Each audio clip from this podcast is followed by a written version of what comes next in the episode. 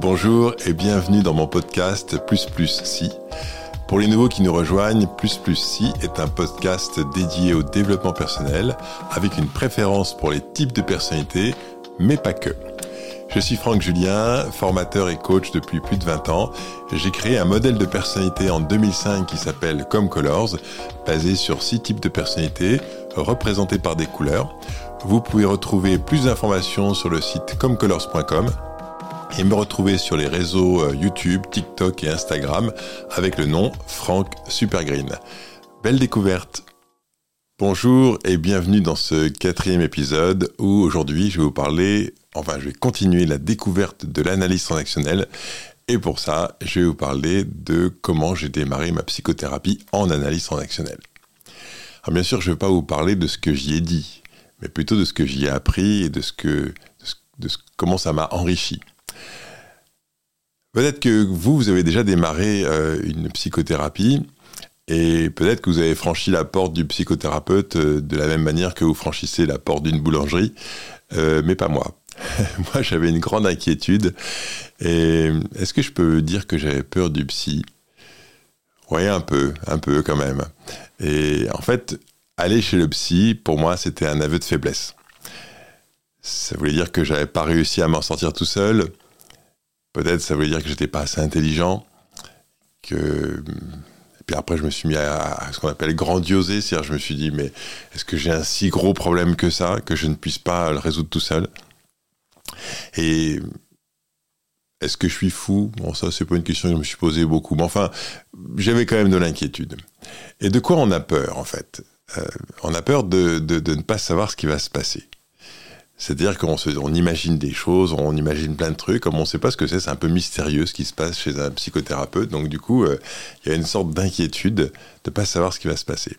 Et je me rappelle euh, de ma fille que j'ai accompagnée quand elle avait 8 ans pour un premier rendez-vous chez le psy. Elle avait vécu un traumatisme assez lourd avec euh, un, de ses enseignants, un instituteur qu'elle avait eu, qui était un peu tordu. Et, et je la voyais, mais très très mal dans la voiture pendant qu'on allait euh, à ce rendez-vous. Et à un moment, j'ai cru qu'elle allait sauter de la voiture pendant que je roulais. Tellement je la voyais inquiète, euh, très mal. Et non, je me suis mis à lui poser des questions pour essayer de comprendre pourquoi elle était si mal. Et elle, elle croyait qu'on allait lui ouvrir le cerveau pour réparer son problème.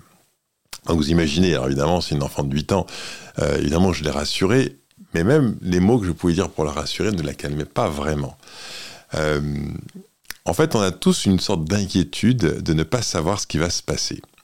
Voilà, c'est un peu ça qui nous inquiète. Et, et puis, en fait, c'est un peu un mélange d'inconnu et de jugement sur soi qui peut créer notre peur. Voilà, jugement sur soi en pensant qu'on est vraiment nul, et puis c'est inconnu qu'on ne connaît pas, et qu'est-ce qui va se passer alors malgré mes peurs, parce que bon, je vous parle de tout ça, mais malgré mes peurs et mes inquiétudes, finalement j'ai quand même réussi à démarrer. Alors, qu'est-ce qui a. C'est quoi le déclencheur? Qu'est-ce qui fait que d'un on bascule? Et donc j'ai pas mal réfléchi à ça en me disant mais qu'est-ce qui m'avait moi poussé à, basculer comme ça? Alors ça peut être le mal-être. Euh, on se sent tellement mal à l'intérieur qu'on se dit ça peut plus durer. Moi j'ai ressenti ça quand même un certain nombre de fois dans ma vie, enfin quand j'étais très jeune, enfin adolescent. Et, du coup, il y a vraiment, c'est pas possible, quoi. Et puis, il y a la frustration de ne pas réussir. Ça peut être aussi un, vecteur de se dire, mais c'est pas possible, je peux pas continuer à rater ou je peux pas continuer à ne, pas faire ce que, ce que je veux. Et puis, euh, il peut y avoir également la sensation de rater sa vie. De se dire, finalement, est-ce que je suis pas en train de passer à côté de ma vie? Euh, Évidemment, c'est sûrement différent pour chacun, mais il y a toujours un déclencheur qui nous passe finalement à dépasser notre peur et à se dire allez, j'y vais. Alors, moi, mon déclencheur, euh, euh, ça s'est passé en terminale. En fait, j'étais, euh, je rigole parce que ça me fait sourire de repenser à ça parce que c'était vraiment un problème de, de jeune, quoi. J'étais en terminale, j'étais très timide et je m'étais débrouillé parce que vraiment j'avais une stratégie, je m'étais débrouillé pour me retrouver dans une classe où il y avait 33 élèves, donc c'est une classe assez importante, mais il y avait 3 garçons et 30 filles. Et les deux autres garçons, euh, bah, ils avaient déjà une copine. Donc j'étais donc le seul et dans, le seul dans la meilleure situation pour pouvoir euh, finalement aborder les filles. Mais je n'arrivais pas à parler aux filles. Et c'était très compliqué, c'était quand même invraisemblable de me retrouver dans une classe avec autant de filles et de ne pas réussir à parler aux filles. En fait, bien sûr, j'arrivais à répondre aux questions, à échanger comme ça, mais je n'arrivais pas à aller euh, vers les filles, enfin surtout les, filles qui me plaisaient, évidemment. J'étais complètement bloqué. Et donc, arrivé à la Toussaint, donc il s'était déjà passé presque un mois et demi de, de, classe, je me suis dit qu'il fallait que je fasse quelque chose pour changer ça. Et comme j'avais vu ma mère changer grâce à la psychothérapie, euh, je me suis dit que ça pourrait m'aider. Alors, je fais référence à, l'épisode précédent où j'expliquais euh, comment j'ai découvert l'analyse transactionnelle et donc effectivement j'ai vu ma mère euh, changer grâce à, l'analyse, en tout cas à sa psychothérapie. J'ai donc pris rendez-vous chez un psy. Alors comment j'ai choisi mon psy? Bah, J'ai pris la recommandation de ma mère et à l'époque je crois que j'ai été voir le psy de ma mère. Voilà, donc j'avais un psy qui était un peu cool avec les règles. Vous savez que normalement, un psychothérapeute n'a pas le droit de prendre plusieurs personnes de la même famille. Moi, ce psychothérapeute, il avait pris euh, euh, ma mère, mon père, ma femme, moi, enfin ma femme plus tard évidemment, euh, mes frères, les copines de mes frères, enfin voilà, il a eu toute la famille. C'était devenu presque le gourou de la famille, on peut dire. Enfin, toujours est-il que j'y suis allé par recommandation. Et il utilisait euh, comme principal outil de psychothérapie euh, l'analyse transactionnelle. Donc je ne vais pas refaire euh, une présentation de l'analyse transactionnelle puisque je l'ai fait dans l'épisode numéro 3, mais si ça vous intéresse, je vous invite à aller faire un petit tour sur cet épisode. En fait, ce qui est bizarre lorsqu'on voit un psychothérapeute pour la première fois, ce sont les questions qu'il pose. On n'est pas du tout habitué à ce que quelqu'un s'intéresse à nous avec autant d'attention. Et, surtout, on n'est pas habitué à se poser les questions qu'un psy nous pose. Ça, c'est vraiment... Euh, c'est très très surprenant. On est habitué à ce que les copains, les copines, les parents, enfin les, gens qui nous connaissent nous posent des questions pour en savoir plus, mais on n'est pas du tout habitué à ce niveau de questionnement. Alors, quelles sont les questions du psy? Je ne vais pas les faire toutes évidemment, mais en gros, c'est quoi? Bien, quand je vais faire un, distinguo justement entre les questions classiques et les questions du psy. En général, si un ami euh, vous parle de son problème, vous commencez par lui poser des questions pour comprendre le problème. Mais les questions que vous posez, elles sont centrées sur vous. C'est-à-dire qu'elles sont centrées sur vous parce que vous voulez comprendre. Vous voulez comprendre le problème de votre ami. Donc, ça part d'une très très bonne intention. Vous êtes centré sur vous. Comprendre la situation, comprendre le problème. Et euh, et une fois que vous avez compris en fait la, situation, le problème, ce que vous allez faire, c'est donner votre avis ou donner des conseils. Le psy, lui, il s'y prend pas du tout comme ça. Son but, c'est de vous aider à clarifier votre problème et de vous aider à trouver votre solution. À la limite, s'il ne comprend pas le problème complètement, c'est pas très important. Ça paraît bizarre ce que je vais dire, mais il y a, un fond de vrai. C'est-à-dire que lui, c'est pas devenir un expert du problème que vous avez. L'important, c'est de vous aider à, sortir de ce problème.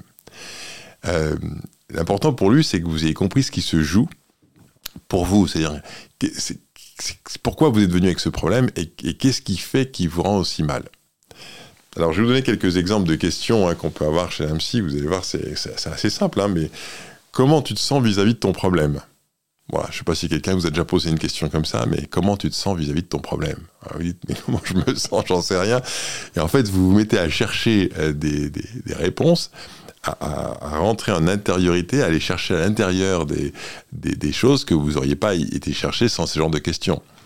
Ah, je vous pose une autre question, par exemple, tu me dis que tu aimerais que l'autre change, mais quels moyens as-tu pour le faire changer? Oui, ça c'est la grosse question qu'on a en psychothérapie. Au départ, le problème c'est les autres, c'est les, autres vous posent des problèmes. C'est parce qu'ils sont comme ça que ça va pas pour vous. Et donc du coup, il va vous poser des questions de ça. Mais quel moyen tu as pour le faire changer?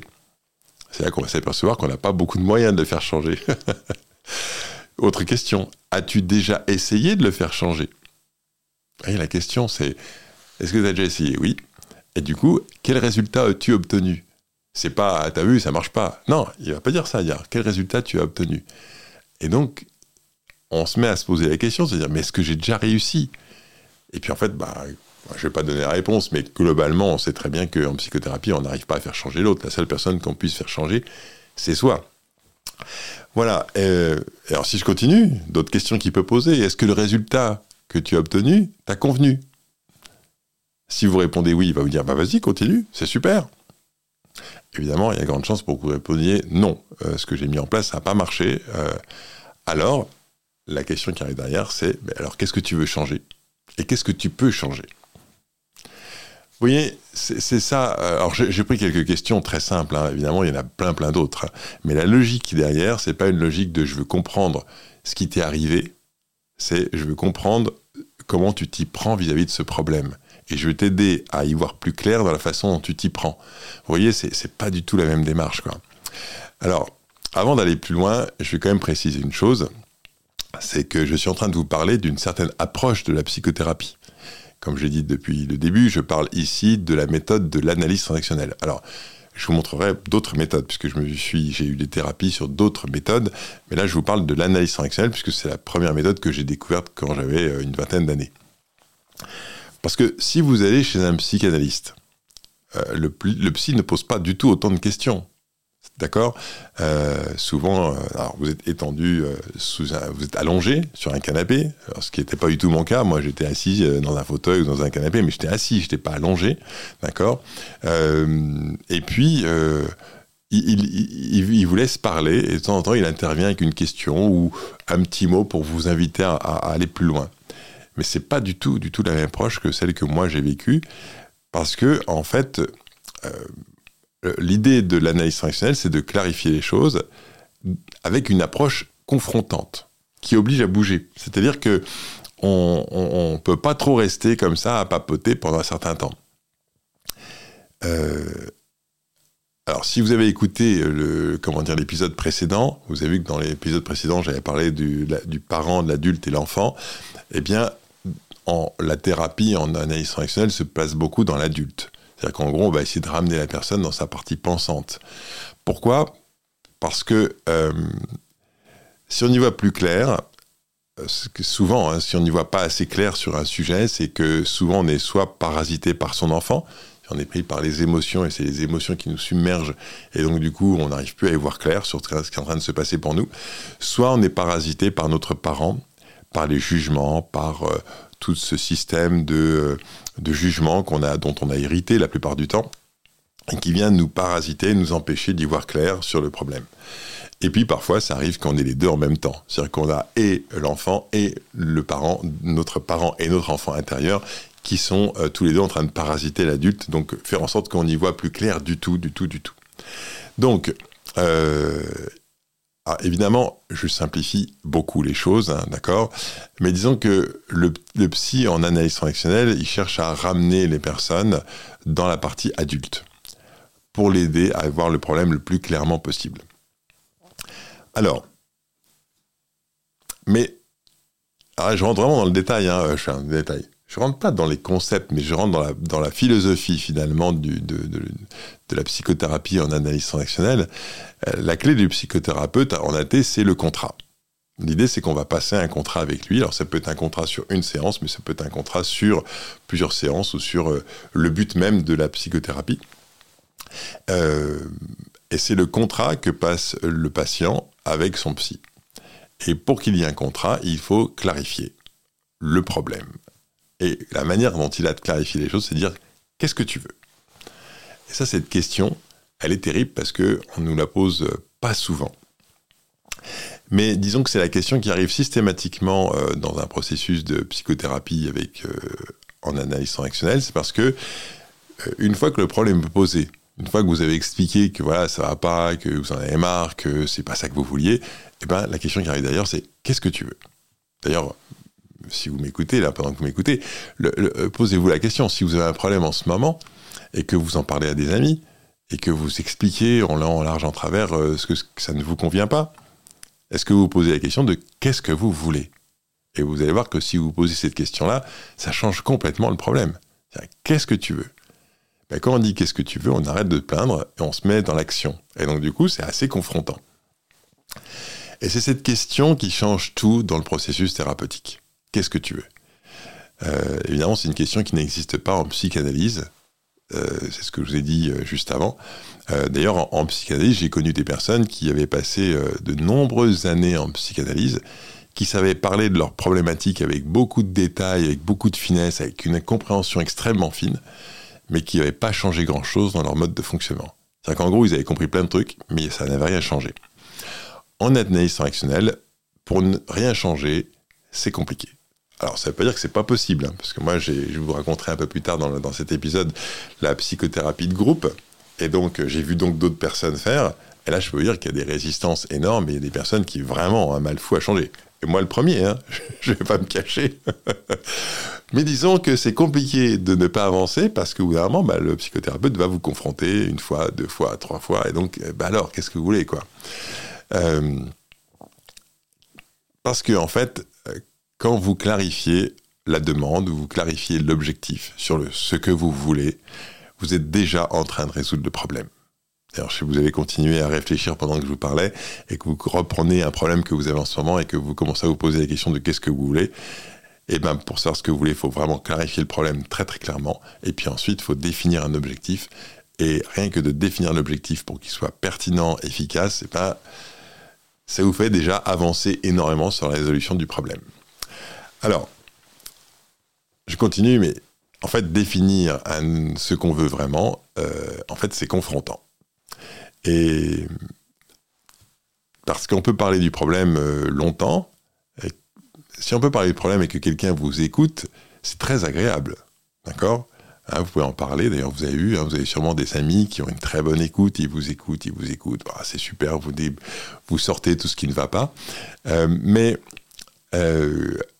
quelqu'un qui vous écoute raconter votre problème et puis au moment qui vous arrête en disant bon ok je crois que j'ai compris qu'est-ce que tu veux? Eh ben, ça change tout. Et ça va changer vraiment la dynamique euh, de la psychothérapie. Alors, je vais vous donner un exemple pour que, pour que ce que je vous raconte soit, soit plus clair. Donc moi, je prends rendez-vous. Alors, je, vais faire une simulation parce qu'évidemment, je me rappelle plus exactement de tout ce qui s'est dit, mais je vais vous donner un petit exemple pour illustrer ce que je viens de vous dire. Donc moi, je prends rendez-vous euh, chez mon psy pour la première fois et ma demande, pour moi, elle est claire et, pas claire en même temps. Et donc je vous explique comment ça se passe. J'explique mon problème, qui paraît très simple, hein. je n'arrive pas à parler aux filles. De mon point de vue, ma demande, elle est super claire, quoi. Mais en réalité, il n'y a pas de demande. Vous voyez? Vous pourriez dire quand même, ah si c'est clair, tu n'arrives pas à parler aux filles. Oui, mais quelle est ma demande? Euh, Je n'arrive pas à parler aux filles n'est pas une demande, c'est un constat. Ça ne dit pas ce que je veux, ça dit juste euh, là où j'en suis. D'accord? Donc, euh, allez, je vous fais un petit échange entre moi et mon psy. Je me suis amusé à préparer ça. Vous allez me dire si ça vous plaît. Euh, donc moi, je dis, bah, je, veux parler. Il me dit, mais qu'est-ce que tu veux? Bah, Moi, je veux parler aux filles. Bon, alors il me dit, bah, si tu réussis donc à parler aux filles, ton contrat sera rempli. Euh, non. En fait, ce qui me pose problème, c'est de parler aux filles qui me plaisent. Ok. Donc, si tu réussis à parler aux filles qui te plaisent, c'est bon. Euh, non, euh, en fait, euh, j'aimerais aller plus loin. J'aimerais réussir à sortir de l'univers de la classe pour avoir un moment plus intime. Alors mon psy me dit, mais alors du coup, comment tu formulerais ton objectif? Alors si je le reformule, je dirais, j'aimerais pouvoir parler aux filles qui me plaisent pour sentir si je me sens bien avec elles et ensuite leur proposer de passer un moment ensemble. Et quand je vous le dis, là, vous voyez, c'est exactement ça. C'est exactement ça ce que je voulais. Mais franchement, je croyais que c'était clair et c'était pas clair du tout. En fait, le fait de formuler mon objectif aussi clairement modifie la perception que j'ai du problème. Ça change tout. Et, en plus, je vais avoir quelqu'un, donc ça va, j'ai plus un problème, mais j'ai un objectif. Vous voyez la différence entre les deux. Et en plus, j'ai quelqu'un qui va m'aider à atteindre mon objectif c'est top. Voilà, donc ça c'est vraiment euh, l'idée. Alors évidemment, euh, je, précise, attendez, je, me suis perdu, oui. Alors, ce qui est, oui, c'est ça. Ce qui est incroyable, c'est que ça a marché c'est donc que j'ai mis en place euh, ce que j'avais travaillé avec mon psy pendant les séances, et puis ça a marché. C'est-à-dire qu'avant Noël, j'ai réussi à, parler aux filles, et j'ai réussi euh, même à avoir passé du temps en dehors euh, de la classe avec une fille que j'aimais bien, et, du coup, ça, ça, a vraiment changé. Et donc, du coup, évidemment, ça a crédibilisé à mes yeux l'intérêt de la psychothérapie, évidemment. Ça, quand on des résultats aussi rapides et, efficaces. Alors peut-être que mon psy s'est marré parce qu'il s'est dit bah, c'était tellement simple que c'était pas la peine d'en faire un plat. En tout cas, moi j'étais bloqué et ça m'a vraiment aidé. Et alors, ce qui est vraiment intéressant, c'est qu'aujourd'hui, ça me fait sourire parce que je me pousse plus du tout cette question-là. Maintenant, j'ai tellement répété cet exercice pendant des années, puisque j'ai commencé ma thérapie en. J'avais 19 ans, je me suis arrêté, j'avais 33 ans. Alors, j'ai eu des coupures, hein, j'ai pas fait 14 ans d'affilée, mais j'en ai fait quand même pas mal. Mais j'ai tellement répété ça que je pourrais dire que. Est-ce que ça peut encore m'arriver de poser un objectif qui n'est pas clair? En tout cas, s'il n'est pas clair, je le vois très très vite. Quoi. Ça dure pas plus de quelques minutes. Parce qu'en fait, c'est devenu une sorte d'automatisme. Et voilà, donc dès qu'il y a un truc, euh, je me dis, oh là là, on part sur un truc, mais on va de travers là. Voilà, très rapidement, je me rends compte que c'est pas ça. Donc c'est quand même un, outil extraordinaire que j'ai appris là. Alors, je vais rentrer un petit peu dans le détail de ce que fait un psychothérapeute pendant une psychothérapie. Hein, parce que, euh, alors, un psychothérapeute formé à l'analyse transactionnelle, je précise encore une fois, parce qu'évidemment, tout le monde ne fait pas ça. J'ai fait d'autres thérapies ensuite, on m'a jamais expliqué ce que je vais vous expliquer maintenant. Eric Berne, qui a donc conçu l'analyse transactionnelle, pensait qu'il fallait pouvoir partager avec les patients euh, tout. C'est-à-dire que il, partage son savoir, il partage son analyse, euh, il partage s'il a compris, s'il n'a pas compris, s'il a la solution, s'il n'a pas la solution, il va le dire. Il le dit, il le partage, et, euh, et en fait, il avance avec le patient. C'est pas moi j'ai le pouvoir, je suis le, thérapeute, j'ai le pouvoir, je vais t'expliquer ce qui est bon pour toi. Pas du tout, c'est on avance ensemble.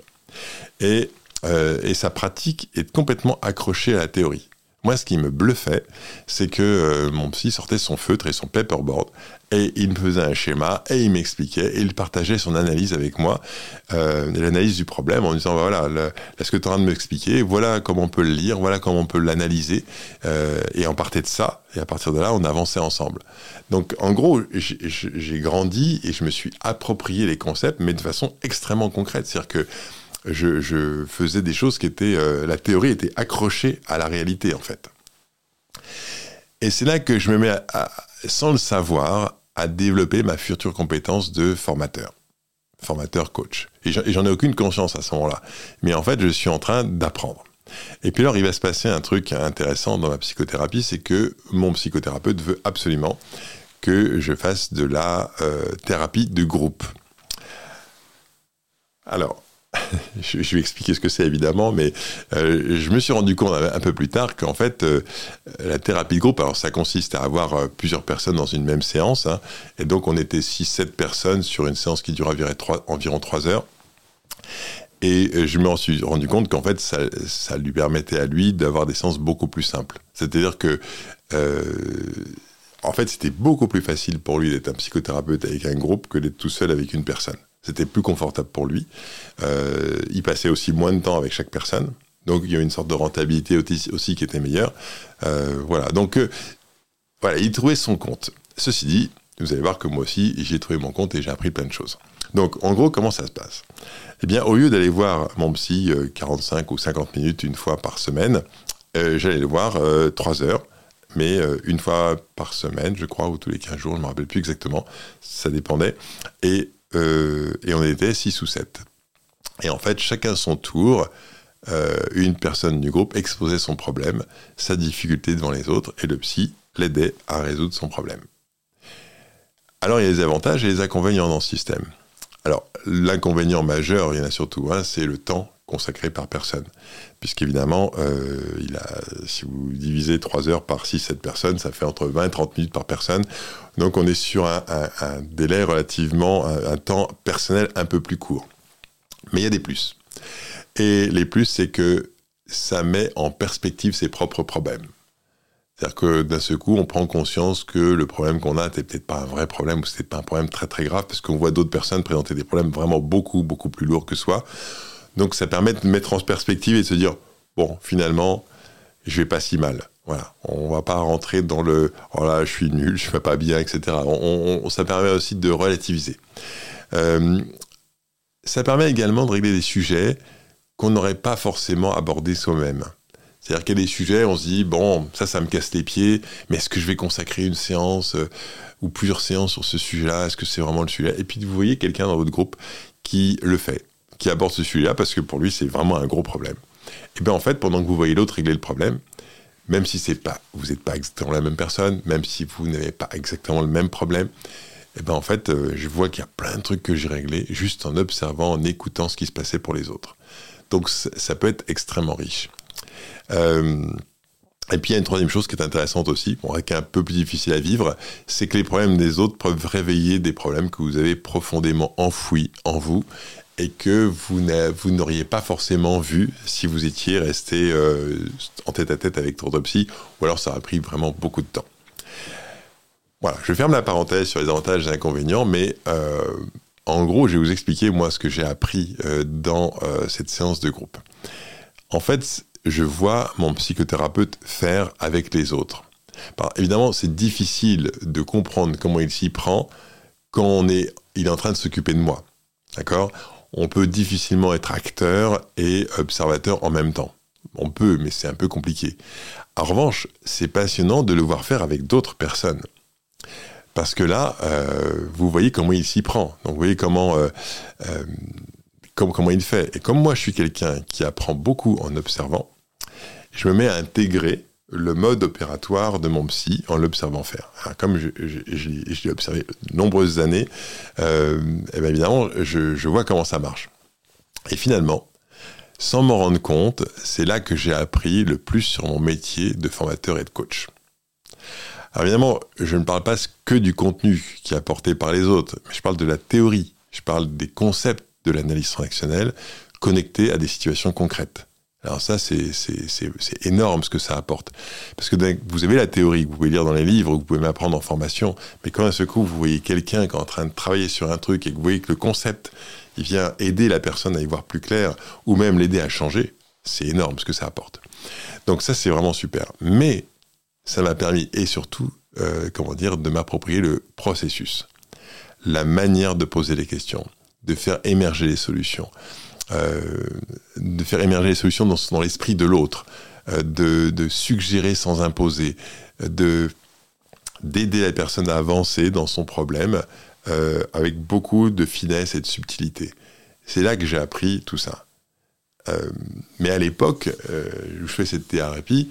Moi, je suis à l'époque, je suis commercial, pas du tout, pas du tout dans le métier de la formation et du coaching, et j'ai pas la moindre idée qu'un jour je serai formateur au coach et donc que je réutiliserai tout ça dans ma vie euh, professionnelle. Voilà, donc euh, voilà, donc je partage avec vous parce que vraiment c'était un moment euh, riche, très très riche de faire ça. Alors je vais finir cette, cet épisode sur finalement qu'est-ce que ça m'a apporté. Ben, je dirais que globalement, mais là je vais répéter les choses un peu simples, mais ça m'a permis de me comprendre. Pourquoi je suis comme ça? Pourquoi je ne suis pas comme les autres? Euh, pourquoi je ne réussis pas pourquoi je ne réussis pas aussi bien que les autres? Mais surtout, pourquoi je n'arrive pas à faire ce que j'ai réellement envie de faire? Ça, c'est vraiment, ben, je vais revenir dans les épisodes suivants, mais c'était vraiment, vraiment un problème pour moi, ça. Pourquoi j'arrive pas à réussir ce que je désire le plus? Et puis, ça va être comprendre les autres. Pourquoi ils n'agissent pas comme moi? Pourquoi euh, je les comprends pas? Pourquoi je comprends pas leurs décisions, leurs attitudes, leurs choix, leur manière d'être? Bah, au fur et à mesure, j'ai fini par comprendre euh, pourquoi ils agissaient comme ci ou comme ça, pourquoi ils n'étaient pas comme moi, pourquoi on avait des différences entre les gens. Donc ça, c'est passionnant. Bien sûr, je vous parlerai des types de personnalités un peu plus tard. On va y venir parce que ça m'a beaucoup aidé aussi. Mais voilà, ça m'a vraiment permis de, me comprendre et de comprendre les autres. Mais j'ai connu des vraiment de grands changements dans ma vie. C'est que c'est pas seulement euh, du confort. J'ai vraiment vécu des grands changements. La première chose, d'abord, c'est que j'ai plus peur de parler de moi je vois qu'il n'y a pas de risque à parler de soi. Ce que je suis en train de faire avec vous, ce que je fais en formation, ce que je fais, il n'y a pas de danger. Parce qu'une fois qu'on a compris comment on fonctionne, bah, finalement, on arrête de juger négativement, on est comme on est. Et donc voilà, ça c'est quand même énorme d'arrêter de se juger et de plus avoir peur de dire qui on est, parce que finalement ce qu'on est, bah, c'est super. Voilà, vous êtes super, je suis super. Voilà, c'est vraiment la clé. Et puis je me suis mis à réussir. Que je me suis mis à réussir, évidemment, euh, ce que j'avais envie de faire, parce que j'étais pas dans l'échec dans ma vie. Mais j'étais pas forcément un gagnant. J'étais pas forcément quelqu'un qui réussissait ce qu'il avait décidé de faire. Hum, mais ça, c'est ce qu'on verra la semaine prochaine où je vais vous parler des scénarios de vie. En fait, je vais c'est un autre concept de l'analyse transactionnelle. Je ne vais pas euh, vous faire que des, euh, comment dire, des épisodes sur l'analyse transactionnelle, mais puisque j'ai démarré et que je déroule au fur et à mesure une sorte de, de, livre dans lequel je tourne les pages au fur et à mesure en avance, et ça me permet de vous présenter des concepts au fur et à mesure, eh bien, la semaine prochaine, ça sera ça. Et euh, finalement, vous allez voir que en psychothérapie, en analyse transactionnelle toujours, le but finalement, final, c'est de se débarrasser de son scénario négatif, c'est-à-dire se séparer de ce qui ne nous plaît pas et surtout de ce qui nous empêche d'avancer, d'être heureux, de réussir. Voilà, beau programme pour la semaine prochaine. D'ici là, portez-vous bien et à bientôt pour de nouvelles aventures.